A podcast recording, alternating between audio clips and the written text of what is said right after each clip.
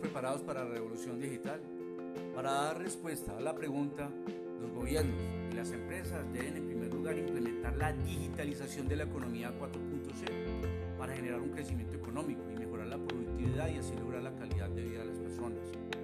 Es necesaria la innovación de las empresas y el entorno económico regional y mundial, puesto que a mayor productividad son mejores los salarios y hay mayor bienestar.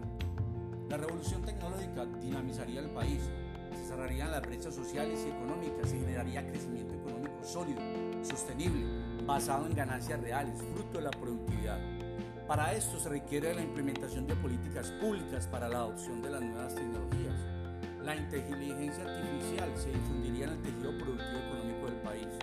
La revolución digital tiene como desafío involucrar a los menos conectados, a las personas mayores y de las zonas rurales, a las pequeñas y a las medianas empresas con mayores problemas económicos y de infraestructura para acceder a las nuevas tecnologías y sobre todo los trabajadores menos calificados profesionalmente por su menor nivel de formación. El primer desafío sería entonces dar una respuesta positiva a la educación, a la verdadera formación, es decir, se debe hacer un mayor esfuerzo para mejorar la educación y la formación en los trabajadores y en la sociedad en general, en particular en relación con aquellas materias que tienen que ver con la ciencia, la ingeniería y las matemáticas. Se debe llevar a cabo una verdadera alfabetización digital que impida que se generen brechas sociales, generacionales o territoriales.